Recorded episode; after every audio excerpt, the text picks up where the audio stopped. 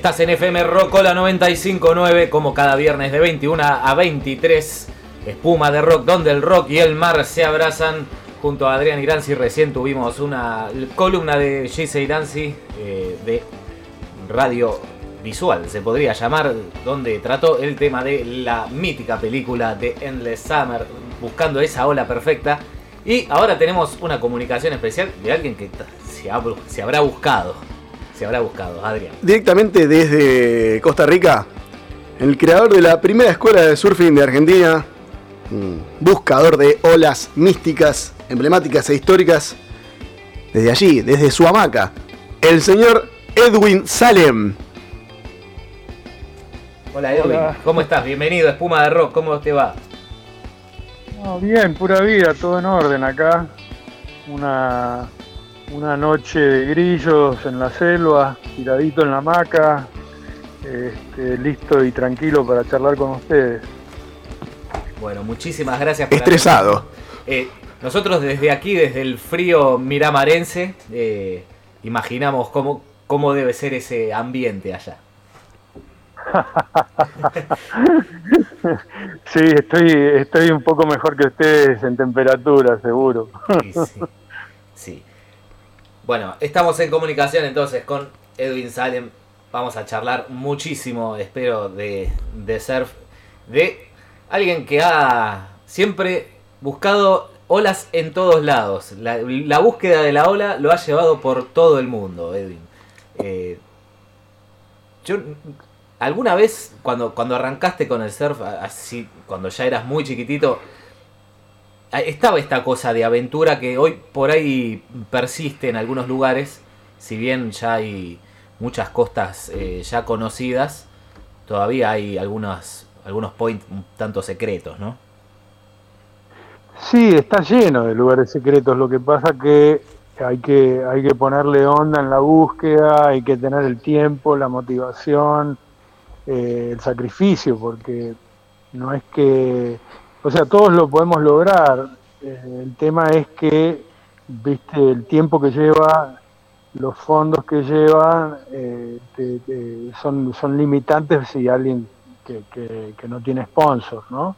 O sea, yo tengo sponsors ahora que voy a cumplir 60. Toda una vida buscando.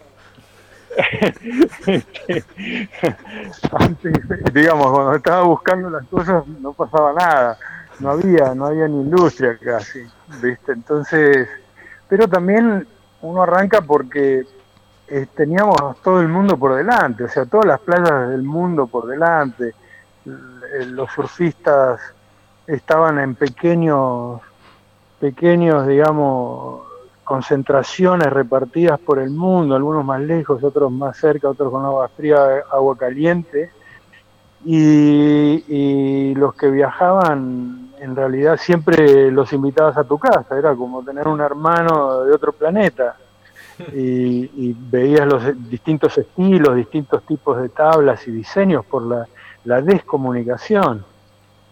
Entonces, eh, viste, cuando uno empieza a compartir ya más íntimamente con gente que recibiste después te reciben y conoces los amigos y sus secret spots y, bueno, ya te vas armando un, círculo internacional donde, donde tenés un, digamos, un, colchón de apoyo, por decirlo así, que caías y te bajabas del tren y sabías a dónde ibas a caer, no sabías lo que ibas a ver después, pero y no había barreras de idioma, era como te digo, era como una, hermandad en los principios. Después uno se va abriendo ya más a, a, su excentrismo, ¿no?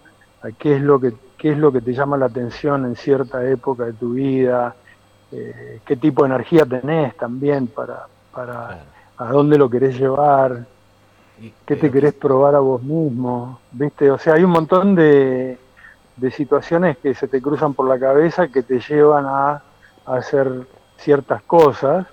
Y en, la búsqueda te encontrás con miles de sorpresas que, te hacen crecer espiritualmente como persona, te dan un, grado de sabiduría y comprendimiento a muchas cosas que, la situación de ir a buscar el surf eh, te ponen en, en, lugares y en situaciones, ¿no?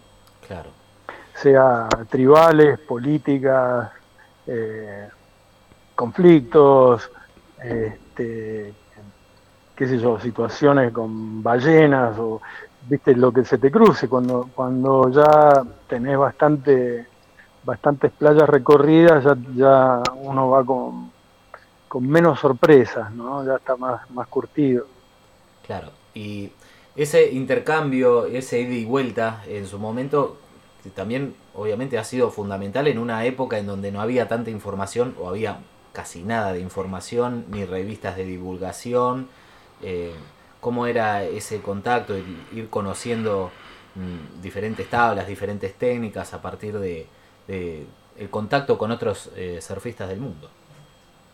Es que los surfers vivían en subculturas, sea, la australiana, la sudafricana, la, la argentina, la brasilera, todas eran subculturas de surf.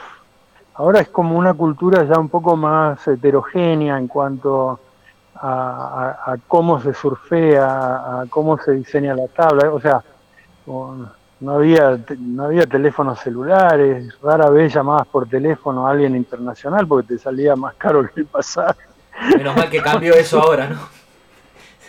Claro, entonces eh, también era un mundo más de, de, sueño, ¿no? Porque recibías la surfer a fin de mes, te esperabas ahí que te llegue la surfer con con la última, ¿viste? Y, o la surfing, ¿viste? Y eran las dos Biblias, ¿no? Del, creyente, digamos.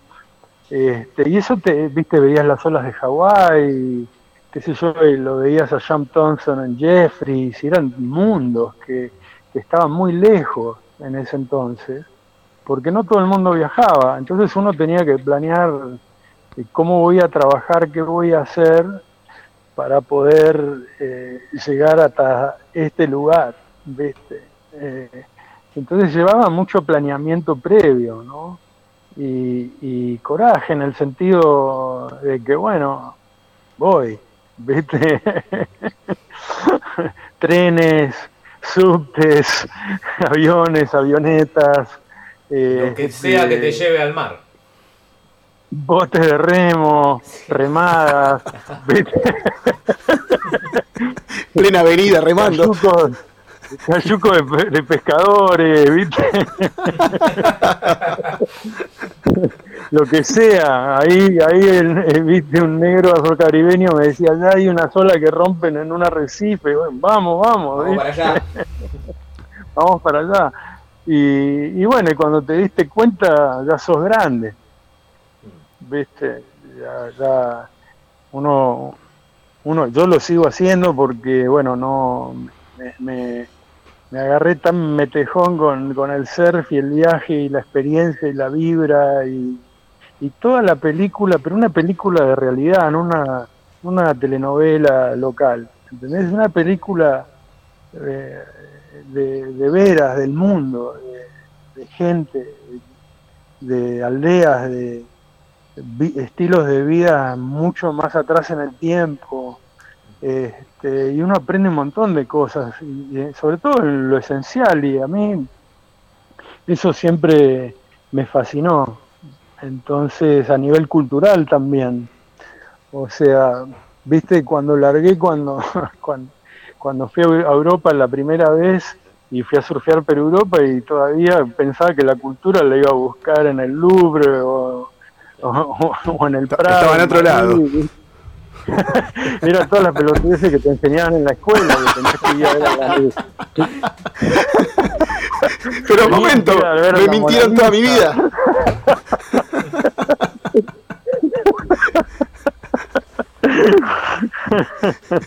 estaba más cerca de lo que pensábamos. Claro, porque en, en realidad es, eh, el viaje en sí te cambia el chip uno no tiene, digamos, uno no, no, no tiene conciencia cuando arranca de muchas cosas. Por una cuestión de que este, uno sale fresco del huevo, con, con, la información que te dieron en casa y en el lugar donde naciste. Este, y, y, bueno, en la medida que uno va, se va moviendo y va viendo y compartiendo y absorbiendo, ¿no? Porque una cosa es hacer un viaje de 15 días y otra cosa es viajar meses y meses, ¿no? Claro. Eh, sí, todo armadito, ir con el tour. Claro, ¿viste? No, es, no había surf camps, eso apareció en los mediados de los 80 en Tabarúa, ¿viste? Pero previo, e, ese era como, guay, no iba cualquiera, ¿viste? Era para una elite. Después empezaron a purular por todas las islas, ¿viste? Entonces, eh, viste, ya eh, con, una concentración de ir a surfear esa ola, pagar mineral, que te atiendan, que te hagan bailar el hula y tener cava. y pagaban contentos. Claro, para mí era otra cosa, ¿viste? Ir por una aldea y que te sonría una mulata con ojos picarona, llevando el agua en la cabeza, sin saber el idioma, ¿viste? Sentarte alrededor del fuego con, con gente que no conoces, que, ¿viste? que están aislados en el mundo en algún lado, eh, y te los topás porque estuviste buscando una ola por ahí. Y todas las veces que le erraste. porque ahora. Esta es la cosa, pues siempre cuentan, eh, descubrí tal point, pero todos los bajones que te habrás comido, ¿no? Caminé 80 kilómetros. Remé 70 minutos. Pero bueno, uno, uno viste, eh, ya va acostumbrado a eso, porque vos fíjate que la, alta tecnología en, California, que viví mucho tiempo en California, era escuchar la, la radio de los marinos en base al, a, las lecturas de las boyas y las depresiones de tantas milibaras, y vos sabías que cuando ya llegaba las milibaras a, mil entre, entre una y otra, este, que la, la, tormenta, mayor la concentración entre las milibaras, más cercana una a otra, más fuerte el epicentro de la tormenta y ya calculaba dos o tres días. Pero todo en la cabeza. No había un mapita satelital que ponía un winguru. marea baja, mejores condiciones a las 7. Cinco estrellas por acá. Calificación de olas. No, no, tenías planeamiento, ¿viste? Sabías en general que los inviernos era cuando más olas había y más o menos sabías que la rotación de la Tierra iba a pegar en tal lado, que los vientos corrían en cierta dirección, pero básico.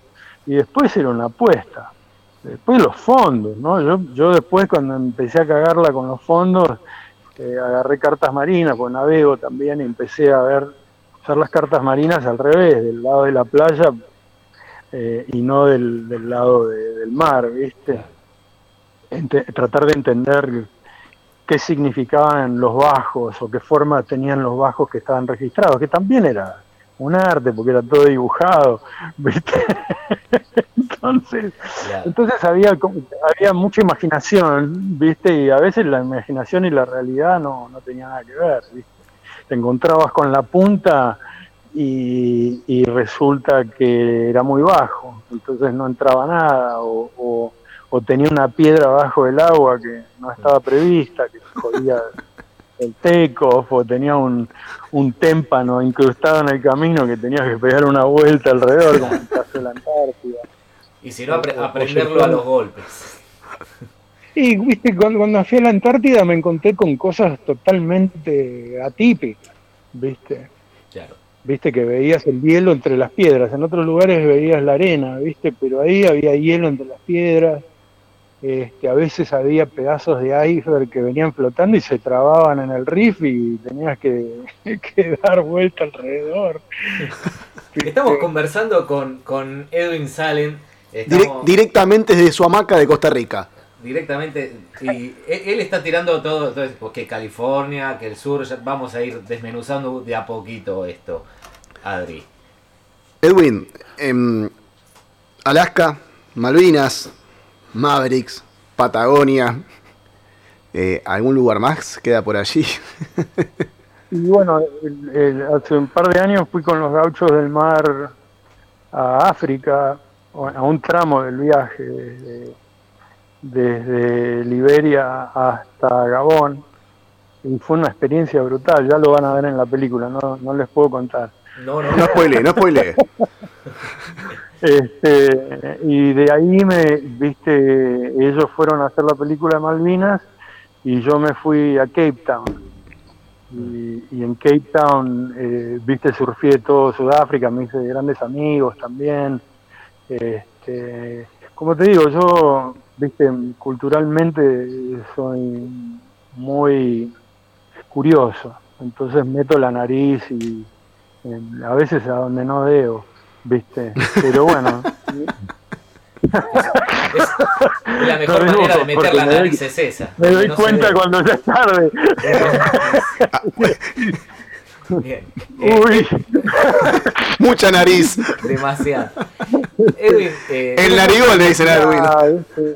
La curiosidad y, hasta cierto punto una, una eterna inocencia, ¿viste? Claro. Que, viene con, con, la búsqueda, ¿no?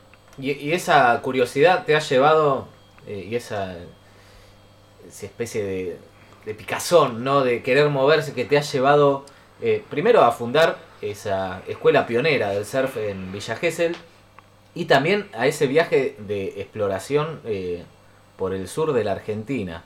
Eh, ¿Recordás cuando eh, se te ocurrió esto y le, contaste a algún familiar, a los amigos lo que querías hacer? ¿Qué, te dijeron? Mira, estaba cuando, cuando estuve estudiando en la Argentina en la secundaria, estaba siempre me gustaba la clase de la geografía porque la maestra era lindísima. Entonces prestaba más, prestaba más atención. La Antártida está en el norte. Y veía, viste, cuando tenían el mapa ahí colgado de la Argentina y la tipa con la varita mostraba todo, viste, y claro, iba viendo la costa y bueno, empezaba a alucinar con, con por ejemplo, la península de Valdés y todos los recovecos que podrían funcionar ahí con vientos distintos y viste eh, y además la necesidad porque estaba viviendo en Buenos Aires no oh. y, entonces por ahí enganchaba amigos que tenían casas en Mar del Tuyú cualquier lado que me llevaba al mar iba. En, un principio también por necesidad lo cual te va abriendo la, perspectiva viste cuando cuando surfías áreas por ejemplo tan al norte de la provincia de Buenos Aires que casi es agua dulce viste tiene sal pero ya es mucho más licuada. Y, al otro extremo, de Tierra del Fuego, viste, que, que, fue un viaje insólito y comenzó toda esta tendencia ya a ir al, más al, a los polos, ¿no? Este, porque yo, yo arranqué con ese viaje eh, cuando terminé, mi, yo hice una maestría de Relaciones Internacionales en la Universidad de Belgrano y estuve como un año y medio, casi dos años en Argentina, y cuando terminé me fui, dije, viste, no quería ver más una universidad, ni un libro, ni nada. Este, me subí en avión y me fui a, este, a, Tierra del Fuego. Y conseguí cartas marinas porque justamente con, con la vuelta a democracia y todo esto, Alfonsín había puesto a, a, un grupo de militares jóvenes, que eran capitanes de navío en la mayoría, a estudiar con civiles como yo, relaciones internacionales. Entonces empecé a, ver otro tipo de logística también, ¿viste? Y cómo se movían ellos, que me llamaban a otros marinos que conocían distintas partes de la Patagonia porque abastecían a fincas que estaban perdidas, que no había acceso y que, o que había senderos que había que caminar. Entonces, eh, bueno, me guié un poco, eh, usé todo lo que pude, viste, de, la Armada, digamos, ¿no? del conocimiento que me podían brindar, brindar estos muchachos. Y me fui relativamente confiado, viste. Este, y, encontré olas. Y ahora, ahora hay un grupo en Río Grande que está surfeando, este, hay otros en, Comodoro Rivadavia, en Radatili, este, obviamente Edwin. Playa Unión. Cuando encontrás, perdón, ¿eh? cuando encontrás esa ola, que estás en esa exploración y la viste. O sea, ¿te acordás la primera vez que te ocurrió eso? O si te sigue ocurriendo la misma sensación. Eh, si podés describirlo. Eh, mira, la primera fue una especulación, porque estaba la marea alta y en la Patagonia con la marea alta está un orillazo que cierra todo. Pero al saber que la, la marea tenía, que bajaba como unos 5 o 6 metros, ¿viste? Eh, sabía que había una posibilidad grande de que, viste, porque las cartas marías marcaban unas piedras y que con la marea baja probablemente empiece a morder. Pero fue una apuesta. Caí a las cholgas este, y acampé ahí y como mucho de, de mi generación, a sentarse a esperar. ¿Viste? Hice dedo desde Río Grande, me levantaron, me tiraron ahí y bueno, la sensación fue que no fue que la vi aparecer de golpe, la fui viendo aparecer de a poquito. Entonces eso te- más gustito tenía, porque estuve como... Se está haciendo. Va, está Sí, cargando, está cargando. estabas viendo, hice el armé el campamento, viste, preparé todo para hacerme algo de comer y la marea empezó a bajar, empezó a bajar y llegó un punto que me puse el traje de goma y a, a- a- a la dimensión desconocida, viste. Y bueno, te vas metiendo y no hay nadie, no había nadie, había un pescador, viste, estás solo en el mundo y hay un pescador por ahí indígena que no, no entendía qué carajo quería hacer. Claro, ¿Cómo está pescando este muchacho? qué manera extraña de pescar que tiene este argentino. Qué gana de morirse de frío. Qué lindo submarino. En, uno, en una de las paradas, me le- eh, viste, que me hice dedo, me levantó un cura salesiano y me, que me quería que me quede ahí, en, tenían una misión en una estancia y él me decía que había olas, viste, pero yo no quería quedarme, yo quería estar en la mía, viste. Claro. Por ahí me debería haber quedado. Pero cuando me bajó ahí me, me levantó otro tipo que venía con otro otro otro muchacho con un bolso, ¿viste? Un, un- un gaucho, ¿no? Con un bolso y veo que el bolso empieza a salir sangre.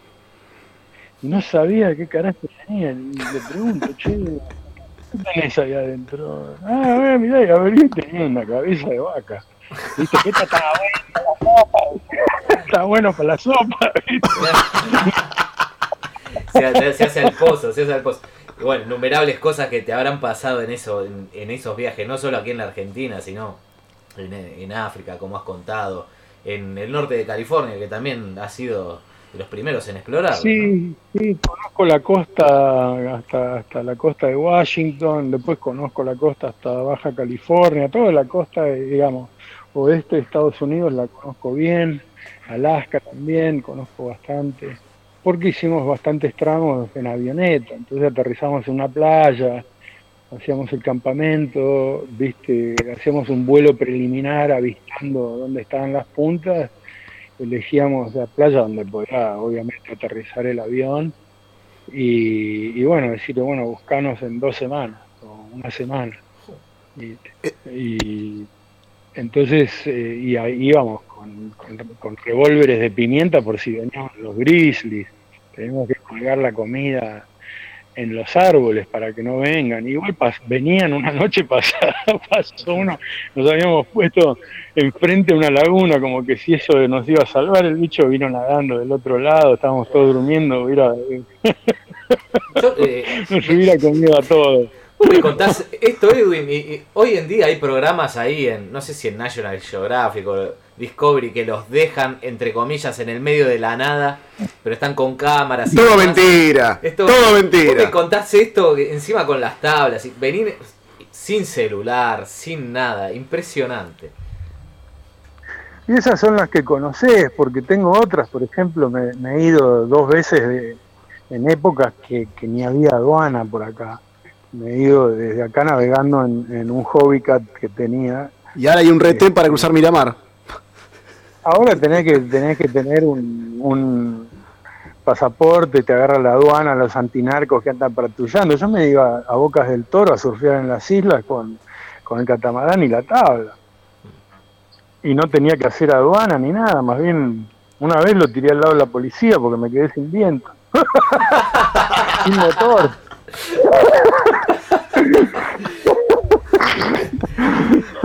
Nunca en su puta vida se imaginaban que venía navegando de Costa Rica con el claro. Estamos conversando directamente desde Costa Rica con Edwin Salen y esa escuela pionera que has fundado en Villa Gesell en una época donde estaba complicado para muchas cosas, pero también sobre el surf, eh, al igual que ahora, yo creo que no ha cambiado demasiado, eh, pero pesaba un, un gran prejuicio y, y se ponían muchas muchas ah, trabas, sí, viste, cuando, cuando, surfeaba en el muelle tenía que, que obviar los plomazos de los pescadores. era, era el único target que tenía. Entonces, eh, pero bueno, después tenía que obviar a los milicos. no, le, no les gustó nada.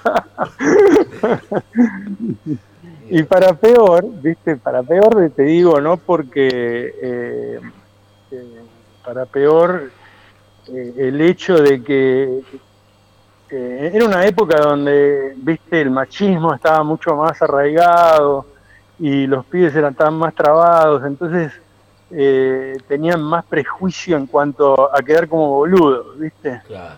Eh, cayéndose de culo, ¿viste? Y, todo lo que te pasa cuando, cuando estás aprendiendo. Pero que las chicas, por ejemplo, las chicas no tenían ningún prejuicio. Eso es lo que me gusta del, del ser femenino. Y se cagan de risa. Entonces estaba la escuelita, en su mayoría eran chicas viste que venían a surfear y eso también empezó a llamar mucho la atención porque obviamente había un buen menú. Y, viste pero venía también el barquillero por ejemplo que no me dejaba que yo le decía si querés venir al mediodía y, no me tenés que pagar viste porque empecé a, darle también eh, clases a chicos locales que no tenían plata eh, al mediodía, ¿viste? Entonces yo al mediodía comía algo, estaba con las chicas, miraba, cuidaba a los, a los chiquitos, le daba una, una pequeña lección y intercambiaban ahí con los amiguitos y bueno, de ahí salieron unos cuantos de los originales surfers de, de Villa que había dos o tres nada más, ¿viste? Nino, Pico, este, entonces, eh, y había un par de más por ahí, pero no, eran tan regulares. Después vinieron otras generaciones, pero digamos, cuando nosotros nos fuimos quedó, y lo puede contar muy bien eh, Maico Pinazo, que, fue uno de esos chicos que, que, le enseñé. Y él me contaba cuando, cuando me hicieron un campeonato, fueron divinos, me recibieron como si fuera una estrella.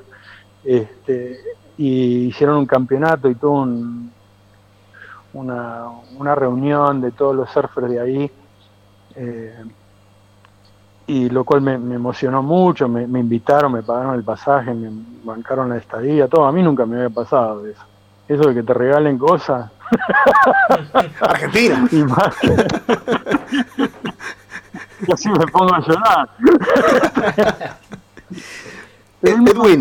Que, que, como no había videos ni nada de eso, viste, ellos sabían que yo me levantaba temprano para ir a mi sesión.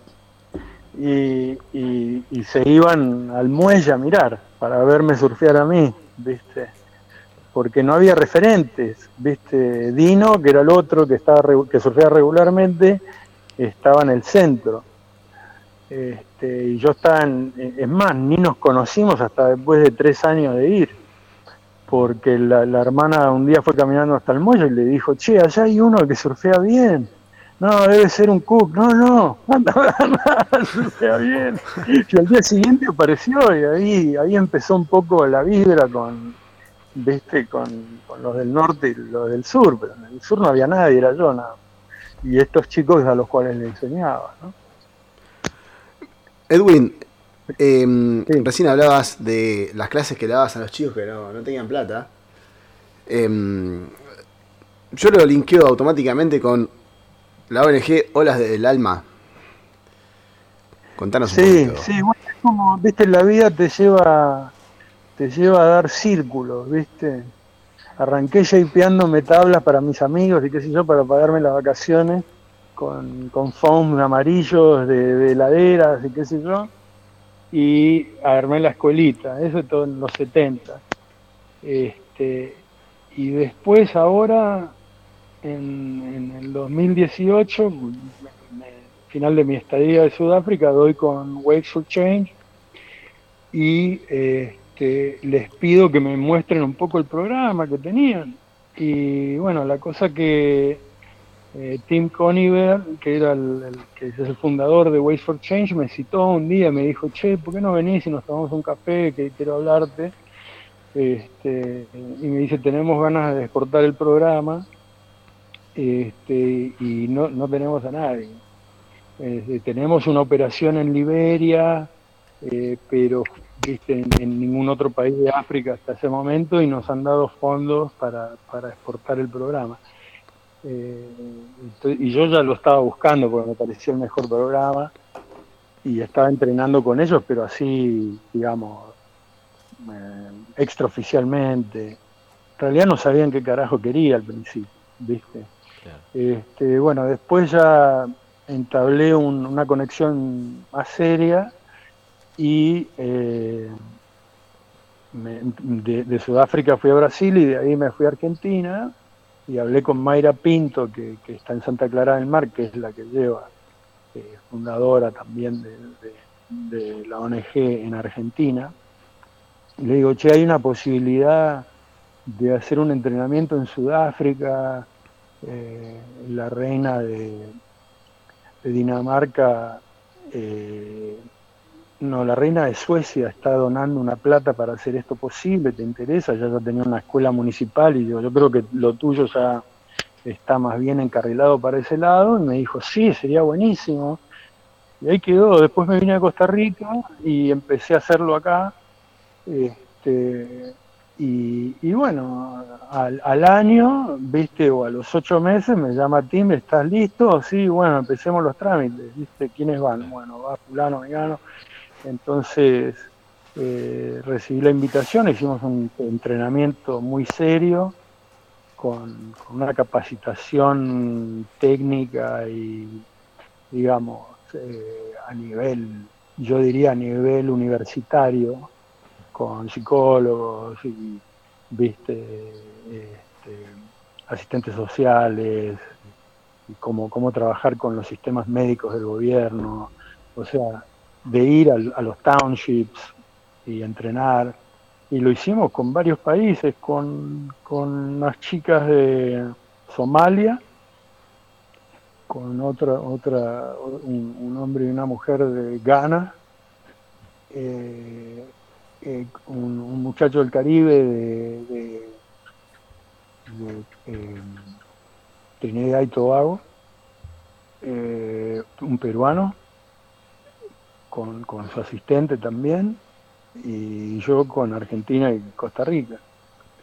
Así que este, mm, la cosa la trajimos para, para acá y ahora justamente con Mayra estamos llevando un grupo de cinco, ahora se paró todo por el COVID, ¿no? pero estamos entrenando por lo menos por WhatsApp por los últimos ocho meses a un grupo eh, que, una, una, señora de Venezuela, otro un muchacho de Colombia, otra chica de Cuba eh, y también dos muchachos, uno de Nicaragua que es médico y otro de Bocas del Toro, Panamá.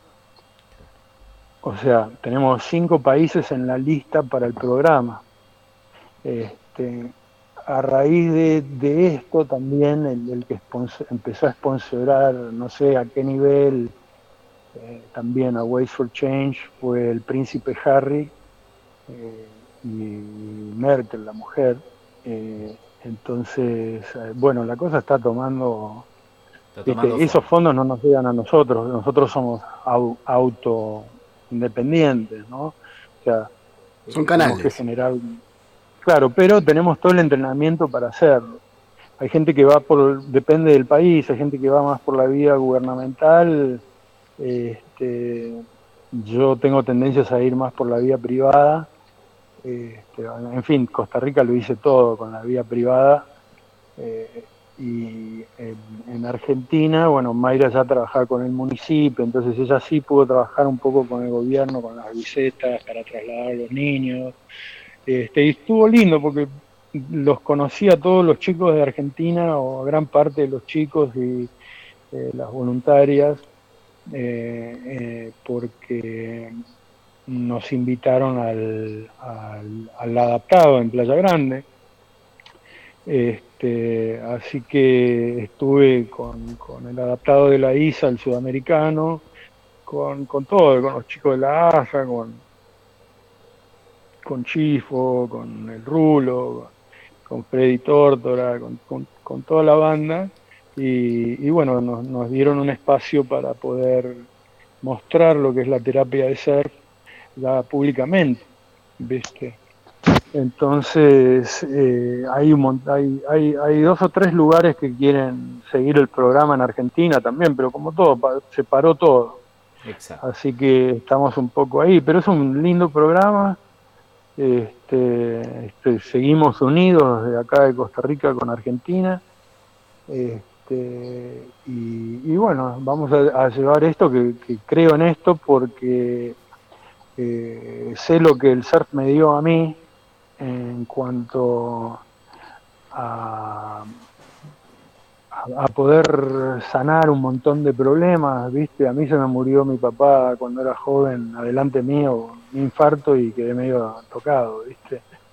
Este, el surf siempre fue mi, mi, mi salida, mi escape, mi, mi lugar, ¿viste? Tu conexión real. Soy, soy mu- mucho más competente en el agua que en la tierra. Claro, claro. Por eso la conexión real. Claro. Sí, sí, es- estás en la vibra del universo, es el último coletazo de la vibra del universo, porque todo gira, y todo lo que gira genera ondas. Y, y- y, digamos, si vos tenés toda la galaxia que va girando, los planetas van girando, vivimos en un trompo. Y vos te tirás en, en- o sea, hay ondas de sonido, hay ondas eh, Sí, sí. eh, Ondas gravitacionales. viste, hay ondas de todo tipo. Sí, sí.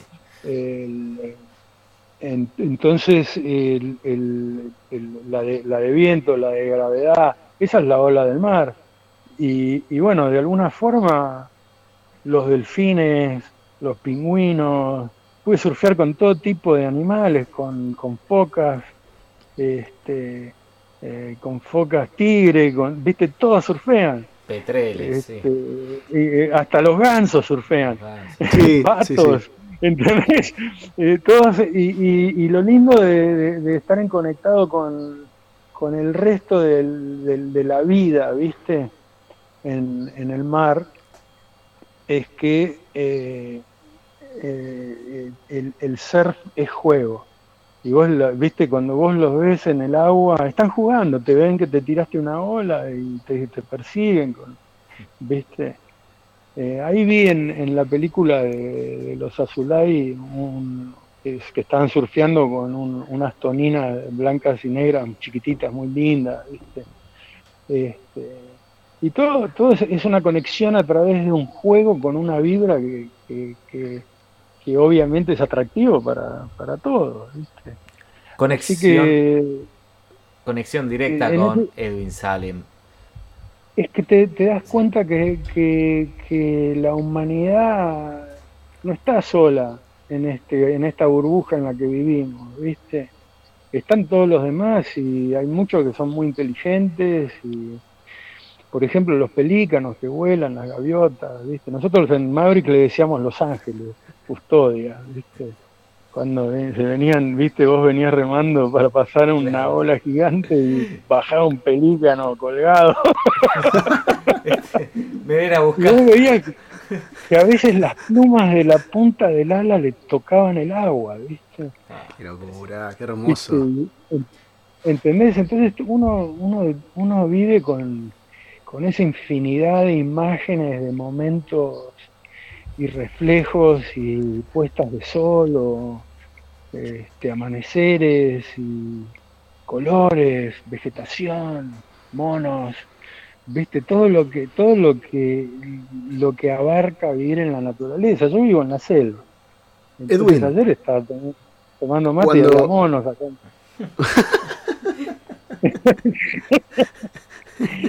es una vida bizarra, ¿viste?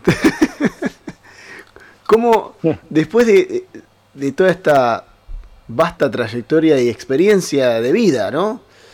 Eh, ¿Cómo te despertás? Cuando a la mañana abrí los ojos, ¿en qué, qué piensas, Edwin? A la mañana primero puteo a los monos porque hacen un después, después que puteo a los monos me, me voy a tomar un mate y empiezo a pensar a ver dónde están las olas.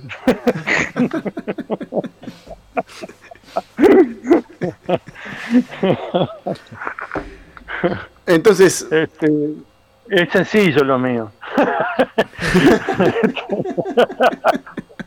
solo, solo hay que callar los monos y buscar la ola. Pienso después de la tarde, ¿viste?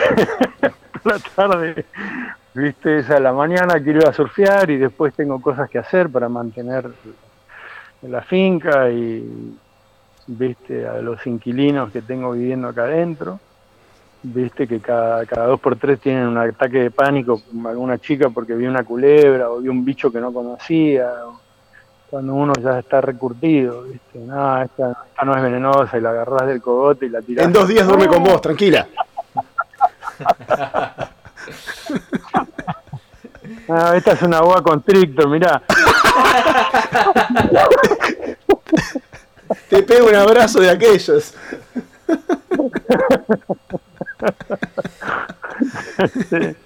Pero bueno, ¿viste? son cosas que uno se va adaptando, que como yo también era un cook de la selva cuando llegué y ahora ya no.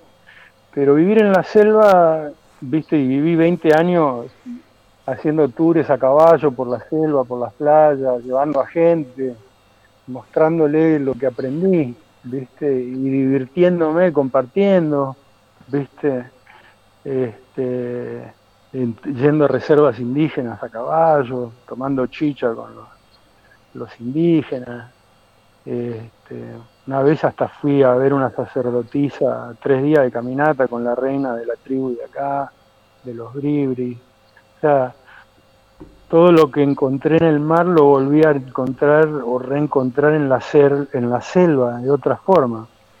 Y cuando te das cuenta, al final la selva es agua, ¿viste? todas las plantas están llenas de agua, la, la, selva cuando hace calor y no, no es porque hace una tormenta tropical ni nada, genera su propia lluvia. O sea, todo lo que la evapora acá en la loma donde vivo, a veces hay truenos y qué sé yo, y las nubes están arriba de mi casa.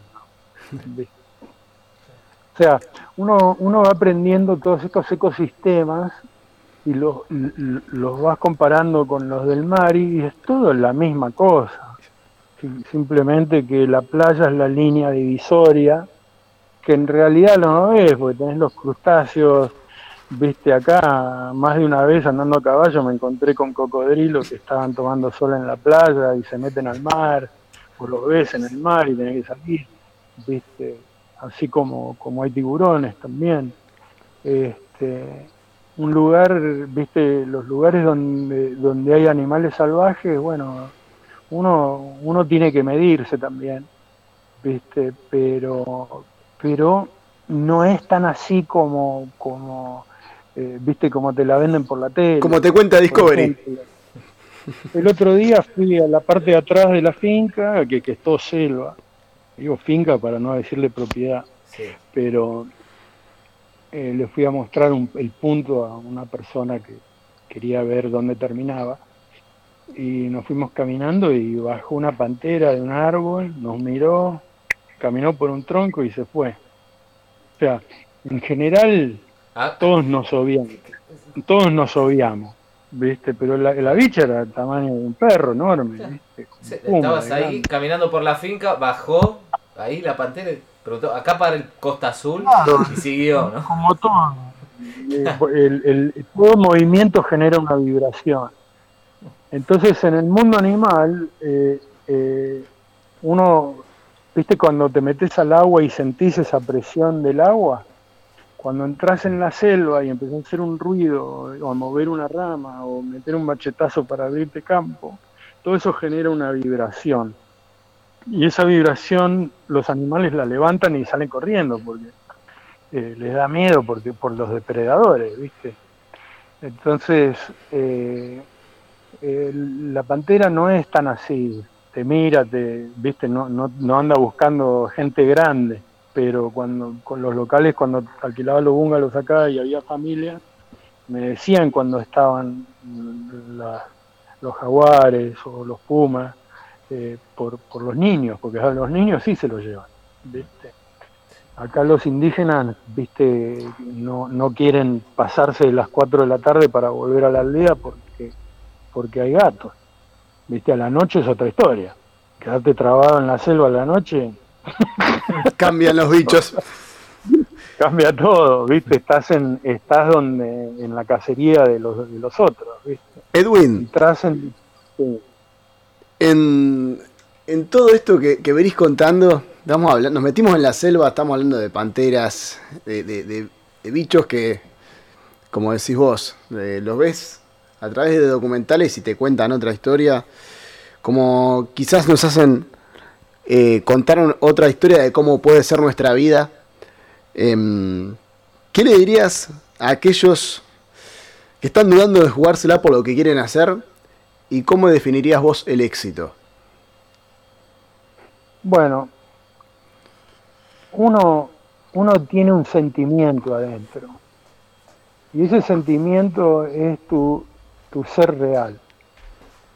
Si tu sentimiento te pide algo este, que, ya es profundo, que, o sea, un rechazo al sistema o este, querer vivir al aire libre o, vivir aventuras todos los días, como, en mi caso, este, explorar, eh, hay que seguirlo, porque eso es lo que sos. O sea, lo que no hay que negar es lo que uno es. Uno es lo que es. Y, que te digan que tenés que estudiar o que tenés que, que, hacer plata o que tenés que tener una familia y qué sé yo, viste, es duro, ¿no? Al principio a mí fue muy duro porque este, nadie me entendía, viste, quizás ahora no me importa un carajo. Ahora tampoco, pero te importa un carajo. ¿Entendés? Y mi tío, mi tío, por ejemplo, me decía, ¿cuándo va a parar todo esto? Y yo le decía, ¿y por qué tiene que parar? Y acá estoy. Viste, en dos semanas cumplo el 60 y estoy planeando la próxima. Obviamente. Pero uno tiene que encontrar encontrarse con sí mismo, ser honesto con sí mismo, ¿viste? ¿Qué es lo que me gusta hacer? Eh, y no es que hay una definición como te digan, bueno, voy a ir a la facultad y voy a ser médico, o voy a ser profesor. Eh, este, eso es un medio para un fin, ¿entendés? El, el fin no tiene que ser el trabajo en sí. El trabajo tiene que ser algo que te gusta, que te da placer, que, que, que, lo disfrutás, como dice, andando a caballo, 20 años. Yo me encontré que eso era lo que me gustaba hacer después de que iba a surfear. Y, y, y bueno, lo armé como para, para poder compartirlo con otra gente y tener un estilo de vida súper simpático eh, afuera. Y compartir el conocimiento que había absorbido de los locales, de, la, de, los senderos en la selva, que había aprendido de los indios y, un montón de, otras cosas que, viste, poder transportar a gente, por ejemplo, un productor de cine que vivía en Manhattan, ponerlo arriba en un caballo y darle vuelta al coco. que ahora vos no estás haciendo la película, estás viviendo una película y el director soy yo. y ahora hay una parte donde te morís. Nada, queda, nada queda filmado, ¿viste? nada queda filmado. Una foto por ahí, acá. Pero más que nada la, experiencia, ¿no? Conexión eh, directa con Edwin Salem directamente desde Costa Rica. Desde su hamaca. Desde su hamaca. Queremos agradecerte. La verdad que yo podría seguir el programa hasta las 5 de la mañana, pero bueno, tenemos otras eh, obligaciones que cumplir. Edwin, yo no sé si en algún momento tenés pensado venir para la Argentina cuando se pueda. Por favor, nos encantaría eh, encontrarnos personalmente, si puede ser en este espacio aún mejor, para seguir hablando de la cantidad enorme de anécdotas y de vivencias que has tenido. Pero en este programa también tenemos una pregunta de rigor para cada surfer y es ¿cuál es la ola favorita de Edwin Salem? Eh, eh, no, no es que, si, si, tuviera una ola favorita sería local de algún lugar, pero no sería, pero viste soy polifacético, entonces me gusta hacer un montón de cosas, me gusta barrenar olas, todavía barreno mucho, este, entonces tengo olas que me gustan más para barrenar, otras que me gustan para surfear, otras para andar con longboard, otras olas grandes. Eh, digamos que es un menú de olas. Tendría que sentarme en otro programa y ir contándote las uno por uno. Por favor. ¿A cuáles volvería, por ejemplo? Mm. Este, ¿A qué olas volvería? ¿A qué lugar volvería? Este, ese tipo de cosas, a surfear tal ola, que, ¿viste? Pero como te digo, no, no soy local de ningún lado, eh, me gusta surfear ciertas olas y, me gusta compartir con la gente. Entonces es todo otro, es una dimensión distinta y, mucho más global la mía. Eh, y espero que sea así para más gente también. O sea, ya hay gente que está más en esa, ¿viste? te los encontrás por el camino. Este, entonces uno tiene que satisfacer a su espíritu de alguna forma. Si no, nada tiene sentido. Y volviendo a lo que es el éxito, y bueno, yo creo que fui exitoso porque pude hacer lo que quise, todo lo que quise. Y como te digo, los trabajos y todo el resto es eh, un fin para los medios de lo que, del sueño que vos tengas. Edwin, Salem, queremos agradecerte enormemente por y abrazarte y abrazarte por esta conexión eh, directamente desde desde tu hamaca allí en ese verdadero paraíso. Y gracias también por compartirnos todas tus vivencias tu gran experiencia tu, tu espíritu de aventura que está intacto. Eh, y desde, desde aquí nuestro abrazo y una vez más invitarte, si en algún momento retornás a, la Argentina, eh, si te pegas una vueltita por tengo un pasaje para, para octubre, tengo un pasaje para octubre, ahora vamos a ver qué deciden los políticos. Vamos a dejarlo para octubre, vas a poder, vamos a ponerlo en positivo. Sí, sí, sí, sí. Edwin, muchísimas gracias, muchísimas gracias. No, gracias a ustedes y, persigan, persigan sus sueños. Nunca, nunca, nunca se mientan a, ustedes mismos por lo que diga la otra gente. O no, no, le den bola a las presiones. Hagan lo que, lo que te pide el corazón. Eso es lo que les digo. Edwin Salem ha pasado por espuma de rock. Hasta luego, Edwin. Buena vida.